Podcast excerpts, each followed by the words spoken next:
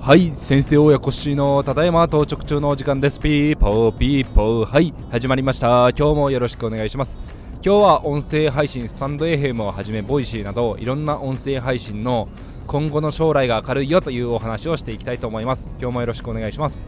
皆さんこれを聞いてくださっている方はだいたいスタンド FM はじめいろんなポッドキャストに登録して、え、音声配信を聞いていらっしゃるかと思います。そこで私が今回勉強したことについて紹介していきたいと思うんですが音声配信の将来が明るいということをお伝えしたいと思います。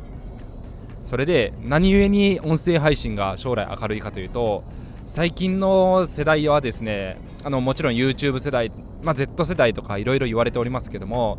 YouTube の動画さえもあの画面の前に座って長く見続けるのがちょっともう退屈というか耐えられないという世代の人々たちがいてですねそうなってくると YouTube のショート動画これが始まったのも元をたどれば TikTok のようなショートムービー SNS が流行したことによる影響もあるんですが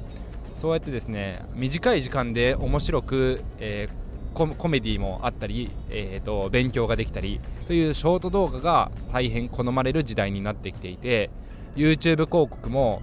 えーと、少しずつ縮小傾向という流れになってきています。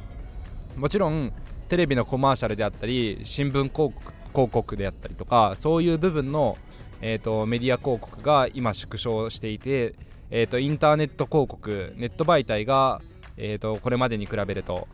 広告事業としてはあの盛り上がってきているみたいではあるんですがその中でも少しずつじわじわと勢いがつけているのが音声配信の広告メディアみたいですね。これがなぜかというと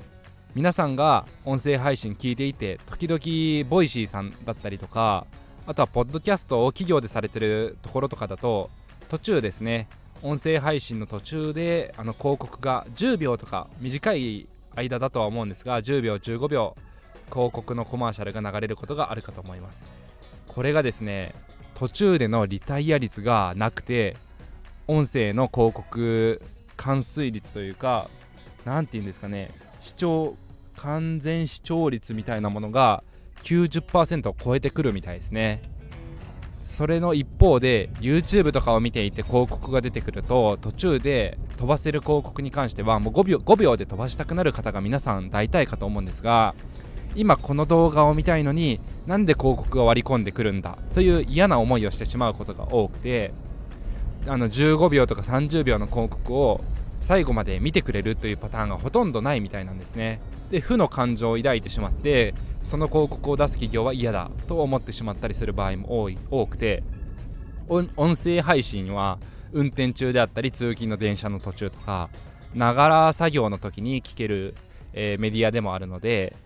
わざわざ広告を飛ばすためにスマホの画面を開いて、えーと、早送りをするとかがないという意味で企業さんからすると必ず広告を最後まで聞いてくれるという意味ではすごく広告を出す価値のあるメディアということで最近注目されてきているみたいです。